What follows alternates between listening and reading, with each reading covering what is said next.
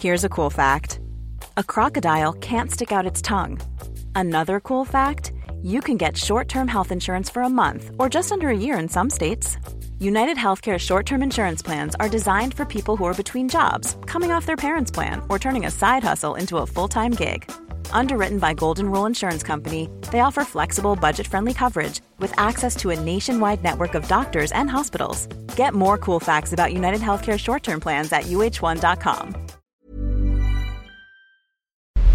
Porque el mundo actual no se entendería sin la economía y los negocios. Acompaña a Mario Maldonado, el columnista de negocios más joven y objetivo del periodismo financiero, en su programa Bitácora de Negocios.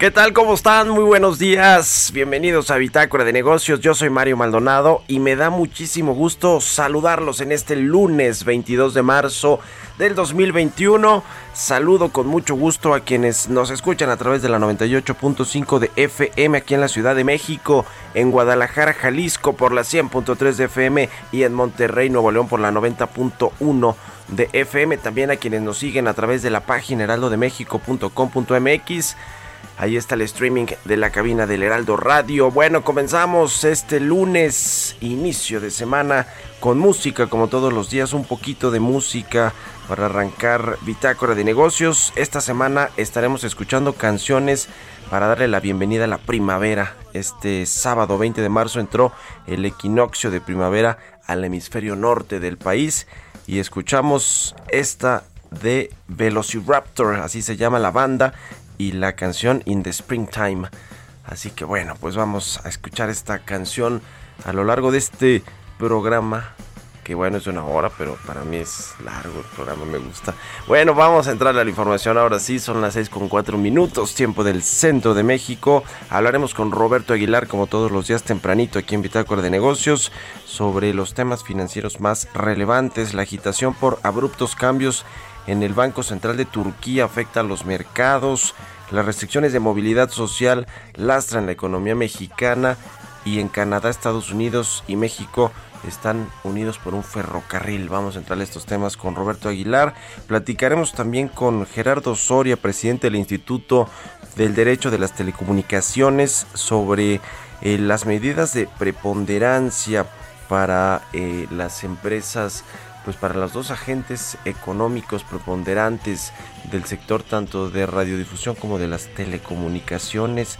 Vamos a entrar a este tema. Vamos a hablar también del asunto de la geolocalización de los bancos en, en, nuestros dispositivos móviles por el uso de las aplicaciones bancarias. Es una disposición que entrará a partir de mañana martes en todos los usuarios de la banca es una disposición que viene por el cambio a la ley de el, eh, pues eh, contra el lavado de dinero y el financiamiento del terrorismo pero bueno pues encendió las alertas sobre pues esta información a la que tendrán acceso los bancos de geolocalización de nuestros dispositivos por un tema de seguridad. Vamos a entrar a esos temas también con Gerardo Soria.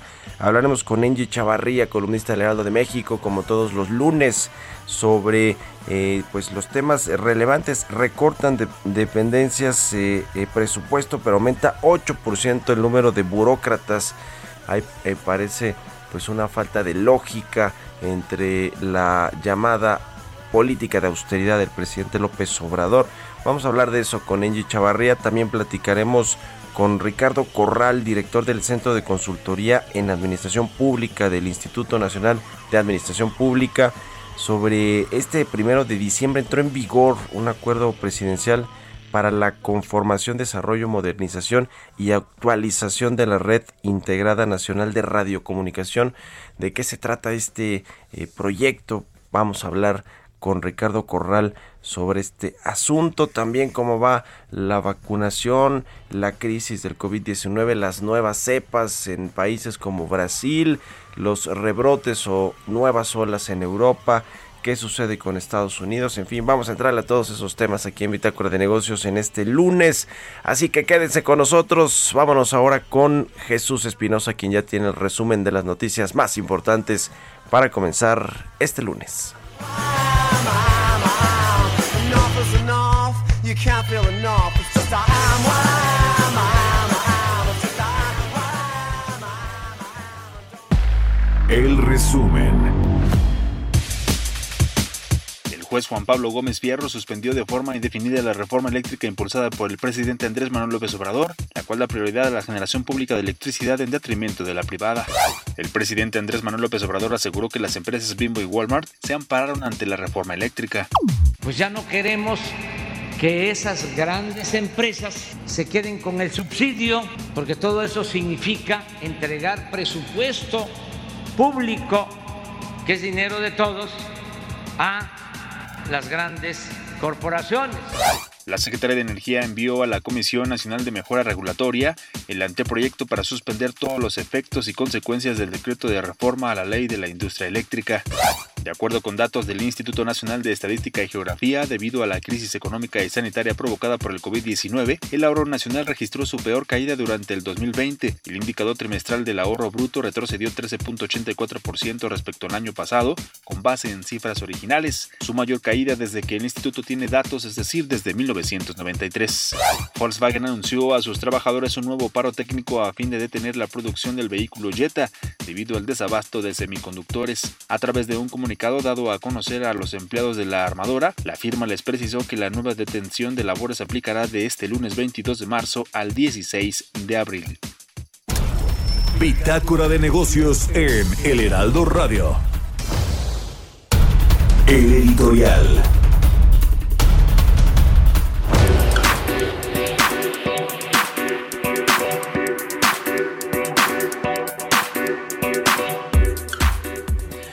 Bueno, pues sobre este tema de la contrarreforma eléctrica que promovió el presidente López Obrador, la aprobaron rapidísimo en el Congreso Federal y pues ya se topó con pared con estos jueces y las, eh, eh, los amparos, las suspensiones provisionales y definitivas que ya emitieron por lo menos dos jueces federales y que pues eh, ya la Secretaría de Energía también dijo que va a acatar lo que dice el Poder Judicial.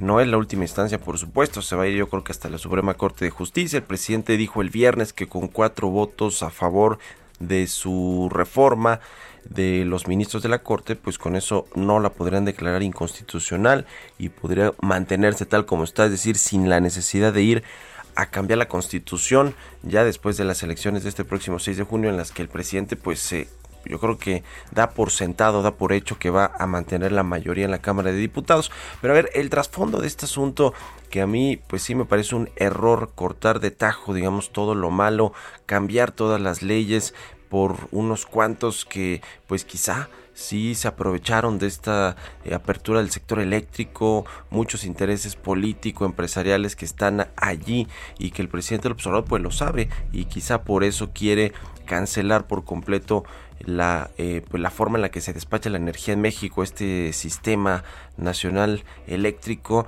que le da prioridad pues a las empresas que generan energías limpias y más baratas, lo cual creo que está muy bien, pero el presidente López Obrador sabe que detrás de muchas de estas empresas y no solo de las eh, eh, grandototas como las que dice Iberdrola y demás, sino pues otras más pequeñas están políticos, exfuncionarios, gobernadores, lo, lo dijo el propio Santiago Nieto este viernes en esta especie de careo que hubo ahí con los abogados del gobernador Francisco Javier Cabeza de Vaca eh, quien eh, pues los eh, acusó Santiago Neto de que participaba él, el gobernador, en negocios de generación de energía, que parece ser esto apenas la punta del iceberg de un entramado que involucra exfuncionarios, a gobernadores, a empresas internacionales, donde pues sí, efectivamente pudo haber eh, habido corrupción en la entrega de estos eh, contratos pues de energía eléctrica y es lo que está viendo el presidente López Obrador. Sin embargo, el hecho de que por eso y por las empresas como las que mencionó, Bimbo, FEMSA, eh, todas estas pues grandes empresas que según el, presidente Walmart también eh, eh, se aprovechan de los subsidios del gobierno, pues por todos estos están pagando justos por pecadores. Ahora sí que el mismo error que se cometió con el aeropuerto de Texcoco, que se canceló supuestamente porque también había intereses políticos detrás de los eh, contratos y de los terrenos adyacentes a este aeropuerto. Bueno, pues el mismo error se cometió y se está cometiendo con el sector eléctrico el presidente López Obrador en lugar de hilar fino y, e ir por estas eh, personas que se considera que cometieron actos de corrupción, pues no, decide echar todo atrás, todo hacia abajo con el golpe y los efectos negativos que tiene para todos los mexicanos esta, esta cancelación o esta contrarreforma al sector eléctrico. ¿Ustedes qué opinan? Escriban en mi cuenta de Twitter, arroba Mario Mal y a la cuenta arroba Heraldo de México. Economía y mercados. Roberto Aguilar ya está con nosotros como todos los días tempranito. Mi querido Robert, muy buenos días. ¿Qué tal Mario? ¿Cómo estás? Me da mucho gusto saludarte a ti y a todos nuestros amigos. Pues fíjate que hoy lo que está dominando a los mercados financieros es justamente lo que pasó el fin de semana en Turquía. Pues hoy la lira se desplomó, la moneda eh, justamente se desplomó 15% hasta cerca de su mínimo histórico después de que el presidente eh, destituyera el fin de semana al gobernador del Banco Central turco, este, bueno, pues interesante porque fíjate que ya también anunció el relevo y también hubo declaraciones del secretario de Hacienda y esto más o menos calmaron las aguas, pero lo interesante es que fíjate que eh, esta sería la tercera vez desde mediados de 2019 que el presidente de Turquía pues despide abruptamente a un jefe del Banco Central. Y esto pues obviamente causa mucha preocupación sobre todo porque la lira es una de las eh, divisas principales de, los mercados emergentes y bueno, pues tuvo una influencia negativa justamente también en nuestro tipo de cambio y el resto de las monedas. Así es que pendientes de todo lo que todavía pudiera eh, tener repercusiones justamente de esta decisión tan abrupta de hacer movimientos en el Banco Central. Fíjate que la confianza en la seguridad de la vacuna de AstraZeneca sufrió un fuerte revés en España, Alemania, Francia e Italia tras su posible vínculo con varios casos excepcionales de coágulos sanguíneos que hizo que varios países suspendieran su uso brevemente. Esto pues se dio a conocer justamente una encuesta eh, que a finales de febrero observó que los europeos tenían más dudas sobre la vacuna de AstraZeneca que sobre la de Pfizer y Moderna y que la preocupación sobre los coágulos había dañado aún más la percepción pública respecto a la seguridad de la vacuna de AstraZeneca. Pero también fíjate que eh, la empresa se defiende y dice que los ensayos fase 3 realizados en Estados Unidos, Chile y Perú en los que participaron más de 332 mil voluntarios de todos los grupos de edad, demostraron que la vacuna eh, de AstraZeneca es segura y muy eficaz. Esto lo informó hace algún par de horas justamente la Universidad de Oxford. Y bueno, interesante también porque se está generando todas, se está suscitando una serie de eh, dudas y de versiones sobre si debería o no seguirse utilizando. Por lo menos la semana pasada los países de la Unión Europea dijeron que sí podían adelante, eh, seguir aplicándola, pero sin embargo, pues la población cada vez duda más sobre esta situación. y también te diría que es probable que la economía alemana se contraiga con fuerza este trimestre por el impacto de las restricciones de la lucha contra la pandemia sobre el sector e incluso por una desaceleración de la industria de la construcción. Esto lo dijo el Banco Central Europeo y de hecho, Mario, se dice que en algunos eh, momentos más, pues el gobierno alemán estaría justamente anunciando la extensión de las restricciones para contener la pandemia a su quinto mes pues es un revés porque se habían dado eh, especulaciones de que se iban a moderar, pero bueno, pues al final no, porque se ha, ha, crecido también de manera importante el número de contagios y decesos en Alemania. Y bueno, también te diría que justamente hay unas declaraciones importantes de la ministra española de Turismo, que espera que el número de turistas internacionales que llegue a España este año pueda recuperarse hasta la mitad del nivel registrado en el último año previo de la pandemia. Tú sabes que este destino es el más visitado en el mundo y fíjate, en 2019 España recibió el segundo mayor número de turistas internacionales del mundo con más de 80 millones de visitantes. Y bueno, esta cifra luego se bajó, se cayó hasta 80% en 2020 para llegar a cerca de 19 millones debido justamente a las restricciones de viaje impuestas para contener la pandemia, pero bueno, pues son eh, optimistas sobre lo que pudiera pasar en materia turística en España. Y los países de América Latina y el Caribe seguirán débiles en materia macroeconómica durante los próximos años debido al impacto de la pandemia, por lo que es urgente la implementación de reformas fiscales para enfrentar los desafíos sociales. Esto lo dijo el fin de semana el Banco Interamericano de Desarrollo, el BID, destacó que para alcanzar un mayor ritmo de crecimiento, la región requiere implementar una serie de reformas que mejoren la productividad, ayuden a conectar a las empresas a las cadenas globales de valor y promuevan la economía digital y la creación de empleo en forma inclusiva, sostenible y resiliente. Esa es la receta que está compartiendo el BIT. Y bueno, pues fíjate que el fin de semana también una, una nota interesante, esta empresa Canadian Pacific Railway eh, pues anunció la compra de Kansas City Southern, eh, un acuerdo de fusión que va a representar una compañía de aproximadamente 29 mil millones de dólares de valor y que bueno, pues que va a tener justamente esta conexión ya de manera, ahora sí que sin costuras, como le llaman, mi estimado Mario, entre Canadá, Estados Unidos y México. Va a tardar un poco, esto ya se anunció, hubo un acuerdo eh, de intercambio porque esto involucra una parte en efectivo y otra en acciones, pero sin embargo están estimando que la primera mitad del próximo año ya tendrían todas las autorizaciones y con ello pues eh, eso no impide que la empresa ya comience a operar y bueno pues finalmente ahora sí un ferrocarril está uniendo de manera eh, directa y sin costuras a los tres países y esto se basa en la decisión pues en, el potencial que hay del acuerdo comercial del TEMEC. Y bueno, y el tipo de cambio, Mario, está cotizando en estos momentos en 20.65, con ello ya tenemos una pérdida anual de 4% y la frase del día de hoy, nunca gastes tu dinero antes de tenerlo, esto lo dijo en su momento Thomas Jefferson. Así, eh, mi estimado Mario. Así la información de los mercados, los temas financieros más relevantes del lunes. El tipo de cambio entonces trae una baja, una depresión de 4% acumulada en lo que va de este 2021, Robert. En lo que va del año. Ayer fíjate que le pegó también este tema de Turquía, obviamente a nuestro peso, pero este estuvo registrando niveles cercanos a los 20, al, 20.84 pero bueno, pues se, recuperó un poco, pero pues todavía sigue el nerviosismo, Mario, en los mercados, cada vez más atentos en lo que pase justamente en Turquía.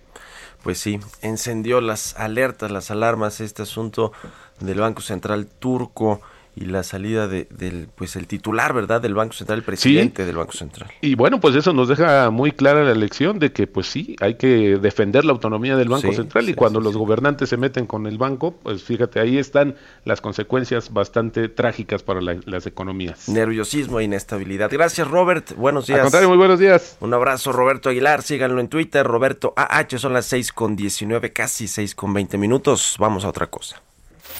Mario Maldonado en Bitácora de Negocios.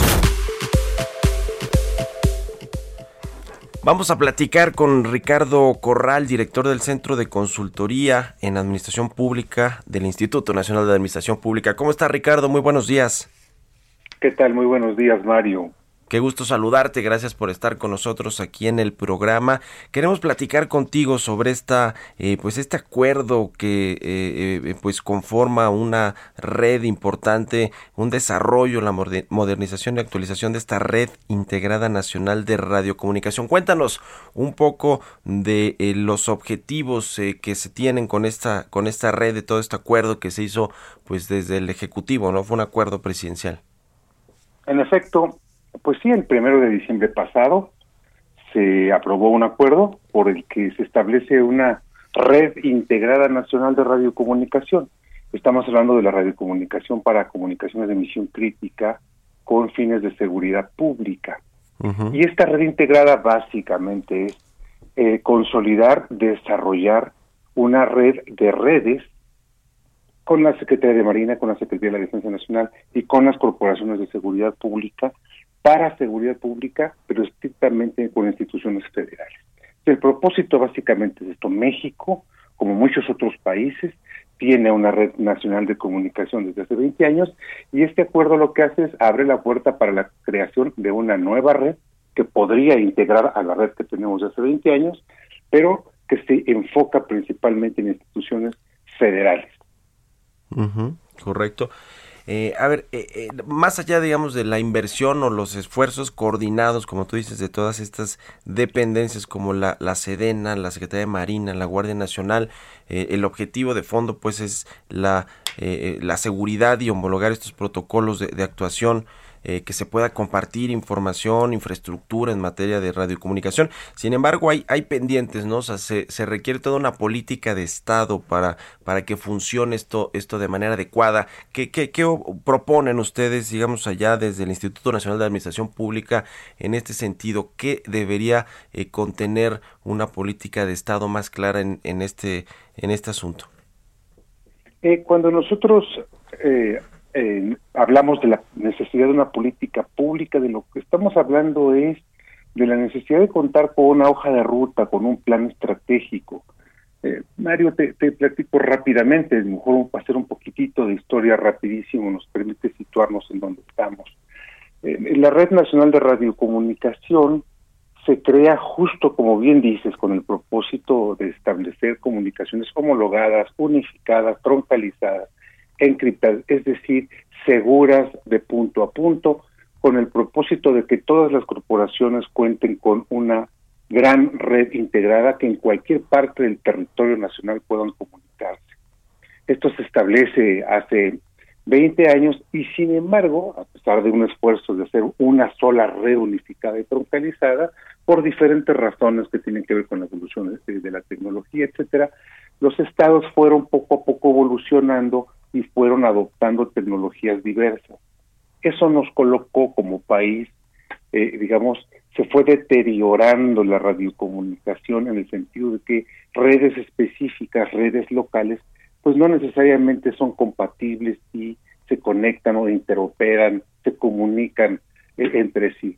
Lo que fue, digamos, pulverizando las radiocomunicaciones de seguridad pública en nuestro país digamos, contra el esfuerzo original, pues se ha ido eh, diversificando, sí, pero también pulverizando y esto va perdiendo habilidades para que las, los radios se comuniquen, por ejemplo, de un agente que está en Guanajuato, un agente que está en la Ciudad de México o que va en las carreteras, por ejemplo, que se pueda comunicar eficientemente con otras corporaciones. Bueno, eh, eh, cuando hablamos de la necesidad de una política pública, estamos hablando de que el Estado tiene que decidir cómo va a cómo va a utilizar mejor sus recursos con el propósito de que tengan una mayor eficacia y lograr reunificar y, lograr consolidar esta red que si bien se quiso crear hace 20 años nunca logró consolidar.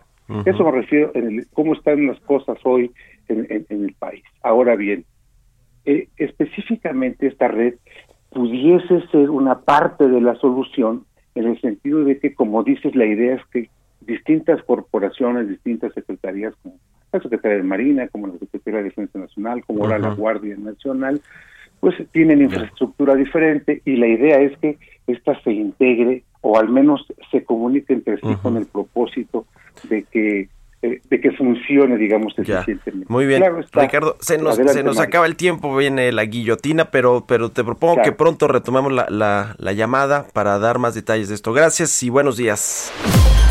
Continuamos en un momento con la información más relevante del mundo financiero en Bitácora de Negocios con Mario Maldonado. Regresamos. Heraldo Radio, la HCL se comparte, se ve y ahora también se escucha. Heraldo Radio, la HCL se comparte, se ve y ahora también se escucha. Estamos de vuelta en Bitácora de Negocios con Mario Maldonado. Entrevista.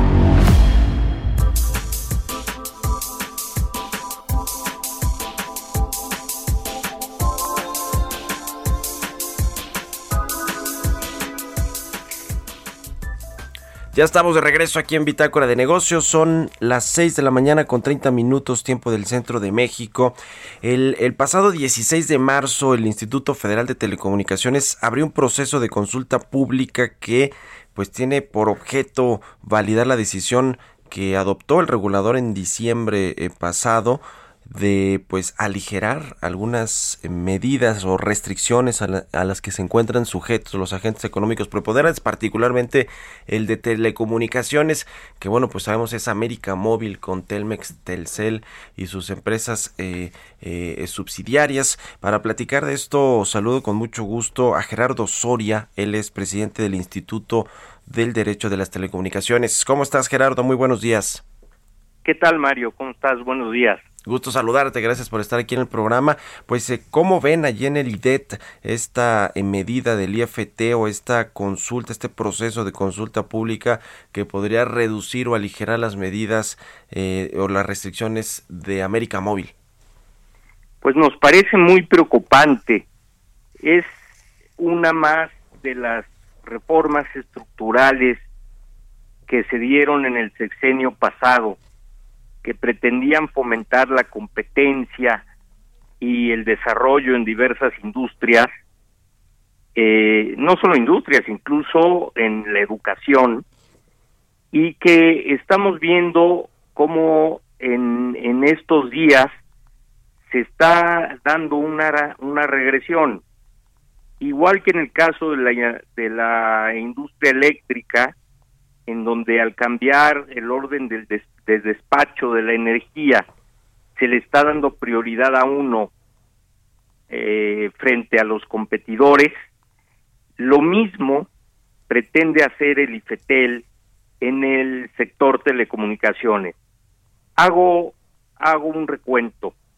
La reforma en telecomunicaciones consistió básicamente en crear una nueva figura jurídica en la Constitución, que es la figura de preponderancia. Preponderancia es, preponderante es aquel eh, agente económico que en el sector completo de las telecomunicaciones tiene más del 50% de participación. En este caso es América Móvil, Telmex, Telcel, Telnor, y el resto de sus filiales y subsidiarias. Eh, esto se hizo porque en el pasado la figura de mercado relevante no había funcionado, porque los reguladores, ya sea por, por buen cabildeo de América Móvil o porque les temblaba la mano, usaban el mercado para ampliarlo o restringirlo en función del resultado que ellos buscaran. Eh, te, te, pongo un ejemplo por demás absurdo. En, en el mercado de interconexión, es decir, de interconexión entre todas las redes, la COFECO llegó al absurdo de, de decidir que todos los operadores eran dominantes en el mercado de terminación de llamadas en su propia red. Evidentemente ese no es el mercado. Y si todos son dominantes, nadie es dominante. En un mercado en donde siete de cada diez usuarios estaban con el con América Móvil, evidentemente los otros tres querían interconectarse con los otros siete, pero no lo vio así el regulador, jugó a su conveniencia con la delimitación del mercado. Entonces, para eso se inventó la figura de agente preponderante.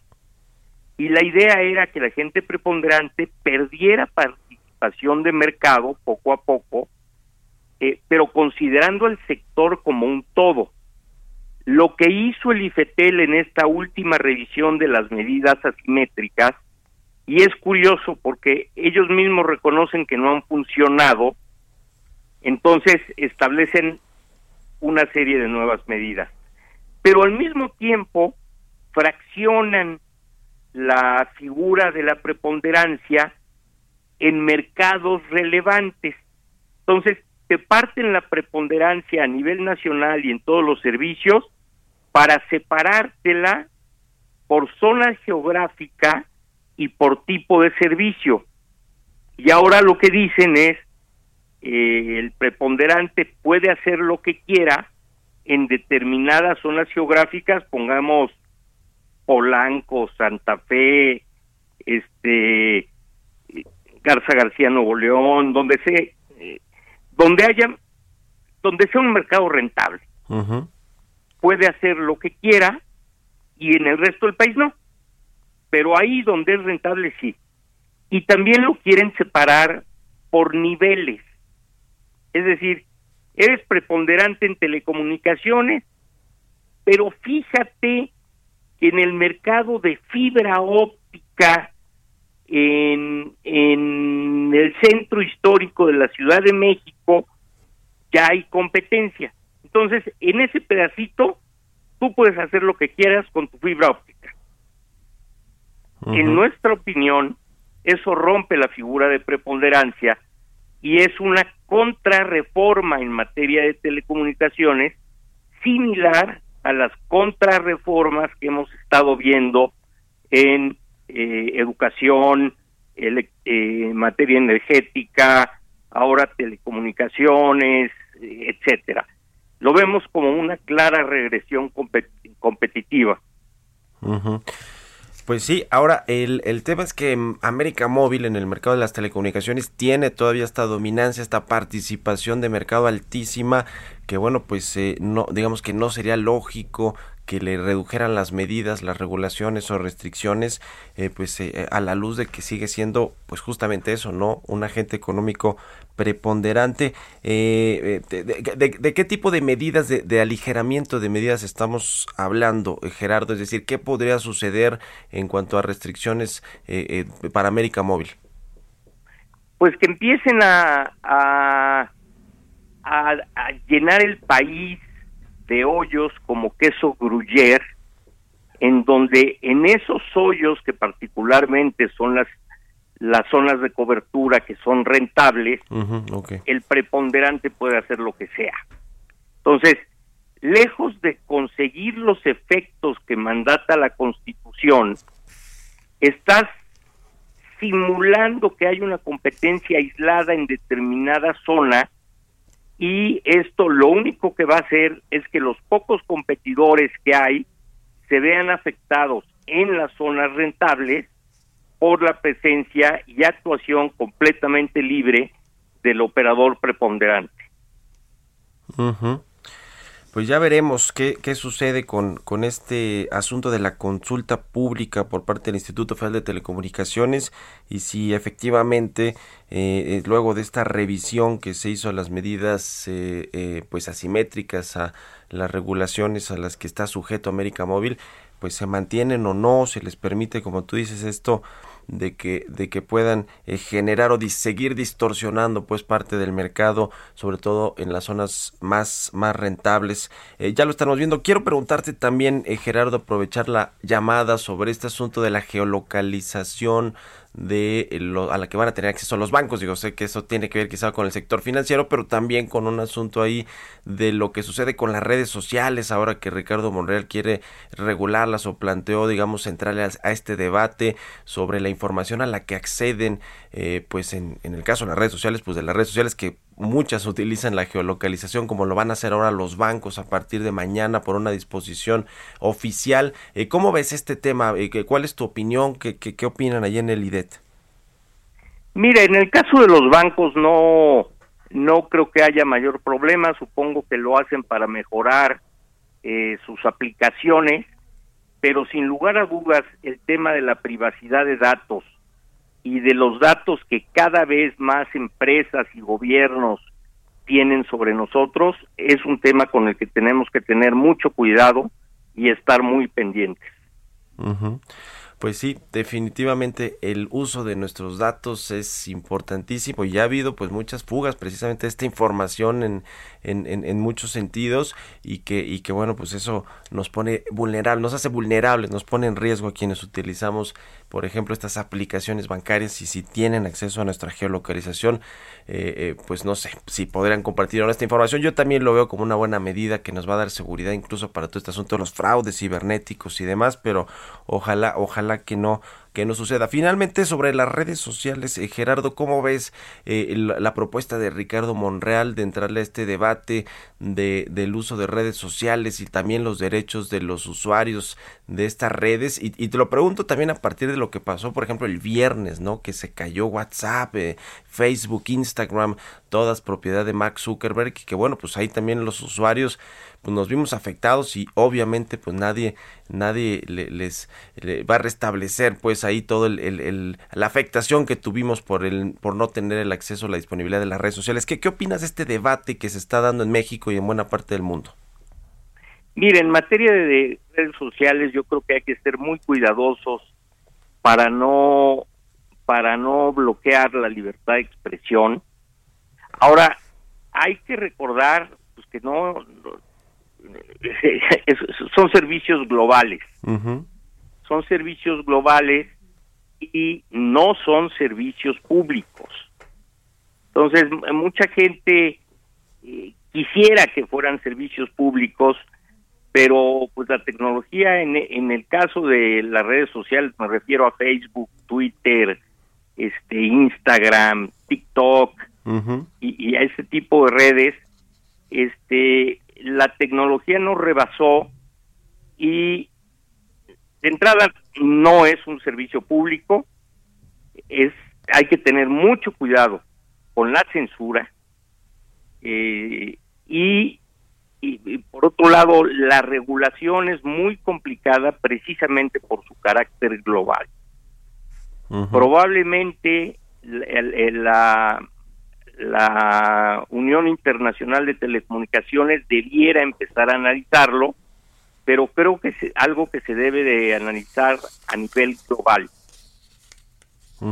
¿Y qué se está dando? Sí se está dando ese, ese debate en, en, la Unión Europea, en, los, en Estados Unidos. ¿Cuántas veces han mandado llamar a los dueños de las redes sociales, a los directivos, para que expliquen todo este asunto del uso de los datos, de la información? No se diga de, la, de las noticias falsas y, y, pues eh, todo lo que puede generar eh, pues, los contenidos y la información que hay dentro de las redes sociales. Es un debate que se está dando. Yo creo que estuvo bien que Ricardo Monreal también lo planteara y lo pusiera, digamos, sobre, sobre la, palestra y a discutirlo, ¿no? A entrarle con todos los expertos eh, que conocen de los temas y este y veremos qué sucede. Te agradezco mucho, como siempre, estimado Gerardo, que nos hayas tomado la llamada aquí en Bitácora de Negocios.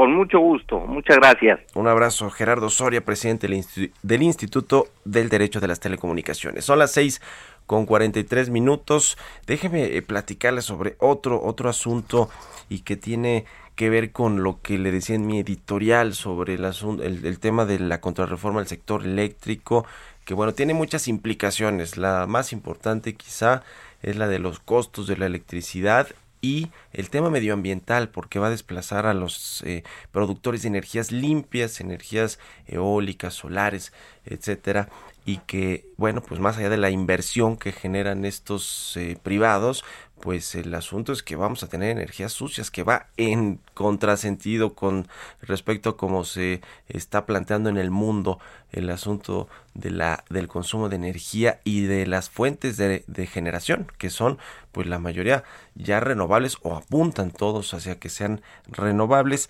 Eh, el otro el otro gran tema es el jurídico porque, bueno, pues ya hay estos amparos, suspensiones provisionales definitivas y vienen estas eh, pues también solicitudes de inconstitucionalidad. Quizá por ahí la Comisión Federal de Competencia Económica o algunos otros organismos podrían promover algunas de estas medidas y al respecto de esto pues la secretaria de Economía Tatiana Cloutier ya eh, levantó la voz también con respecto a este tema. A ver, e, ella era junto con Arturo Herrera, el secretario de Hacienda, el eh, Alfonso Romo, que fue el, jefe de la oficina de la presidencia, el propio Julio Scherer, el consejero jurídico del presidente, ellos le habían advertido de los efectos adversos económicos, jurídicos, de relaciones bilaterales con nuestros socios comerciales, pues adversos por esta decisión presidencial. El presidente pues no los, no los escuchó y ahora pues cada uno tendrá que hacer su chamba para tratar de que no se espante a los inversionistas la inversión más de lo que ya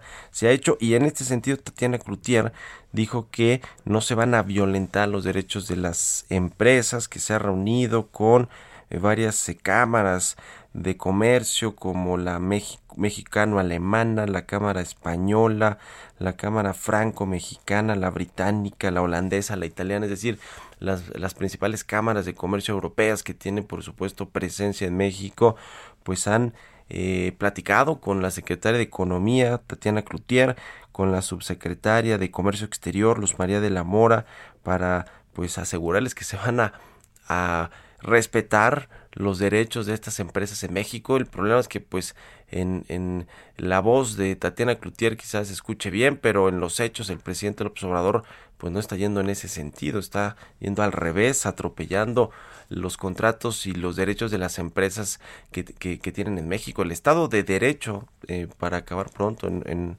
en, en, una palabra, el Estado de Derecho es lo que no se está respetando, aunque la secretaria de Economía, el secretario de Hacienda, el que supuestamente todavía es el, el pues eh, el engrane entre la inversión privada, los empresarios y el presidente Alfonso Romo y el propio consejero jurídico Julio Scherer, pues aunque le hayan advertido al presidente que esto no fue lo correcto, no le importó y pues ahora tendrán que hacer su trabajo en solitario los secretarios de Estado para tratar de apaciguar a los inversionistas y a los empresarios que se ven afectados por esta contrarreforma al sector eléctrico. Vamos a otra cosa, son las 6 de la mañana con 47 minutos con las historias empresariales. Historias empresariales.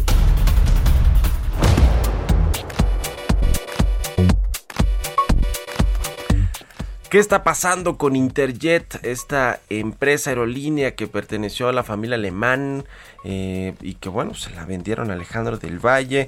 Luego eh, supuestamente hay nuevos inversionistas, pero ya del Valle dice que no, que descarta vender la aerolínea a estos inversionistas que plantearon cubrir pasivos y adeudos. Interjet no vuela desde hace varias semanas. Vamos a ver qué, qué sucede, pero vamos a escuchar esta pieza que preparó nuestra compañera Giovanna Torres.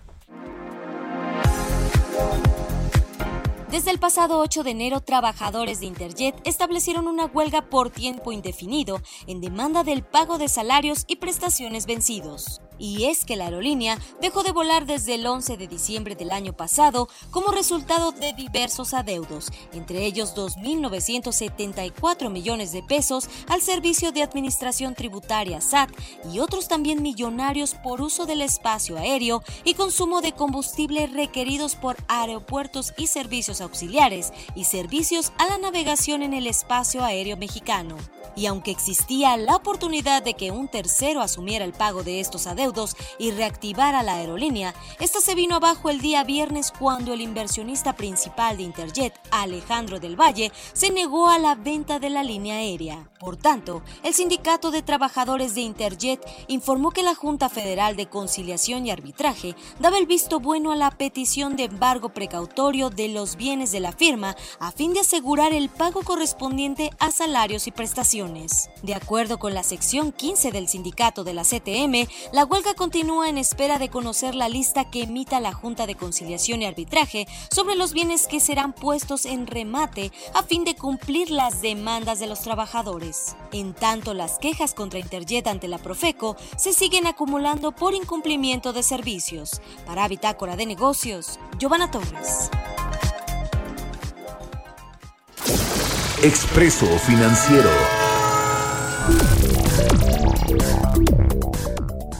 Pues es momento de echarnos el expreso financiero de este lunes porque ya tenemos a Angie Chavarría columnista del Heraldo de México, con nosotros en la línea telefónica. ¿Cómo estás, querida Angie? Muy buenos días.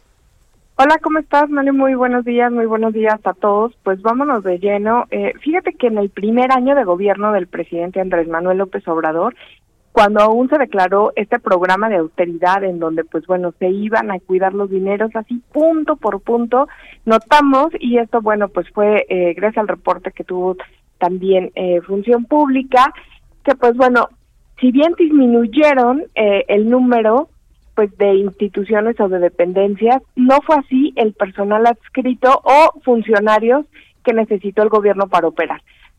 De lleno, podemos decir que, por ejemplo, hasta el sexenio pasado teníamos 1.4 millones de personas que el gobierno empleaba, pues bueno, para realizar múltiples funciones. ya con el, primer gobierno, el primer año de gobierno del presidente Andrés Manuel López Obrador aumentó a 1.6 millones de personas. Esto implicó, Mario, 8.8% más en general o el número de funcionarios que se tuvieron que contratar, ¿no? eh, pues si vemos, eh, pues es un dato importante porque pues no se está cumpliendo el mandato que había dicho el presidente y también pues eh, no ha habido los resultados que se esperaban. En los rubros en donde se registró el mayor aumento porcentual de funcionarios públicos fue desarrollo agrario, territorial, urbano y vivienda, y también en otras ramas que tienen que ver con el, tema de bienestar y también en política interior. Además, eh, hubo también en la misma presidencia en donde hubo un aumento. Si vemos también, pues bueno, este presupuesto fue mucho mayor al que ejercieron durante el tiempo de eh, Enrique Peña Nieto. Por ejemplo, durante 2019 las instituciones eh, ejercieron un presupuesto casi de 3 billones, 3.1 billones, ¿no? Mientras que, por ejemplo, con Peña, pues fue ligeramente un poco más abajo, pero hoy lo que estamos viendo es que se está complicando mucho la austeridad republicana se está complicando este asunto de la austeridad, como lo dice Senji. Eh, eh, estos datos de las dependencias de la administración pública federal que se han reducido y lo hemos visto, se han quitado subsecretarías, eh, digamos que también muchos de estos organismos que estaban adscritos a la a la administración pública federal han ido reduciéndose. Y uno pensaría que pues como tú lo dices eh, también el personal eh, la burocracia como se le conoce pues también ha disminuido y la realidad es que no. Estos datos son del INEGI verdad Angie los de la administración pública federal del número de dependencias públicas que están registradas o que estaban registradas hacia en, en el 2019 cuando comenzó eh, el, gobierno del presidente López Obrador digamos de lleno y se y se comenzaron a eliminar algunas de estas dependencias públicas el argumento de la austeridad. Sí son datos del 19 que contrastan con los del 18, el último año de Peña Nieto, ¿verdad? Es correcto y hemos visto un, crecimiento importante en el número de empleados, bueno, para el gobierno federal. Pues sí, eh, parece muy contradictorio, ¿no? Suena contradictorio completamente.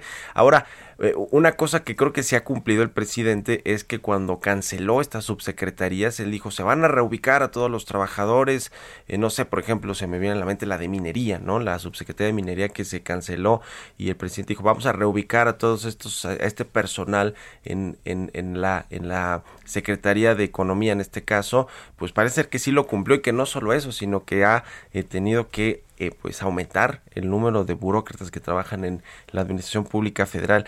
En fin, es un tema interesante, pero que sí nos de entrada suena como que, contrasta con lo que dice el presidente del observador, con esta política real de, eh, de, austeridad que quién sabe si está dando frutos o no. El presidente ha dicho que sí, que se han ahorrado muchos, cientos o decenas de millones de pesos por el tema de la austeridad. No sabemos si es verdad o no, pero ya lo, ya lo vemos. Es un tema interesante. Muchas gracias, como siempre, Angie. ¿Cuáles son tus redes sociales donde te puedes seguir y leer la gente?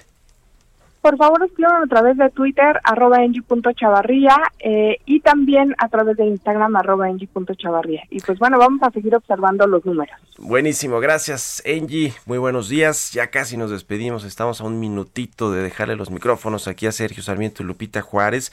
Pero eh, no dejen de leer la portada del Heraldo de México. Le entra este tema que, bueno, pues suena, huele a campaña del presidente López Obrador, que anunció este fin de semana que va a aumentar la edad, eh, va a bajar la edad de retiro para que puedan recibir una pensión universal. Los adultos mayores la va a bajar de 68 a 65 años en zonas urbanas y va a aumentar también el dinero que les da de pensión a las personas el presidente López Obrador. Así que, bueno, pues sí, a dos, dos meses de la elección, casi, el presidente López Obrador anuncia esto que bueno, pues a quién no le caería bien, ¿no? Este asunto. En fin, nos vamos con esto, nos despedimos. Gracias por habernos acompañado en Bitácora de Negocios. Quédense aquí en el Heraldo Radio, nos escuchamos mañana a las 6. Muy buenos días. Esto fue Bitácora de Negocios con Mario Maldonado, donde la H suena y ahora también se escucha. Una estación de Heraldo Media Group. Ever catch yourself eating the same flavorless dinner three days in a row? Dreaming of something better? Well, HelloFresh is your guilt-free dream come true, baby. It's me, Kiki Palmer. Let's wake up those taste buds with hot, juicy pecan-crusted chicken or garlic butter shrimp scampi. Mm. Hello Fresh. Stop dreaming of all the delicious possibilities and dig in at HelloFresh.com. Let's get this dinner party started.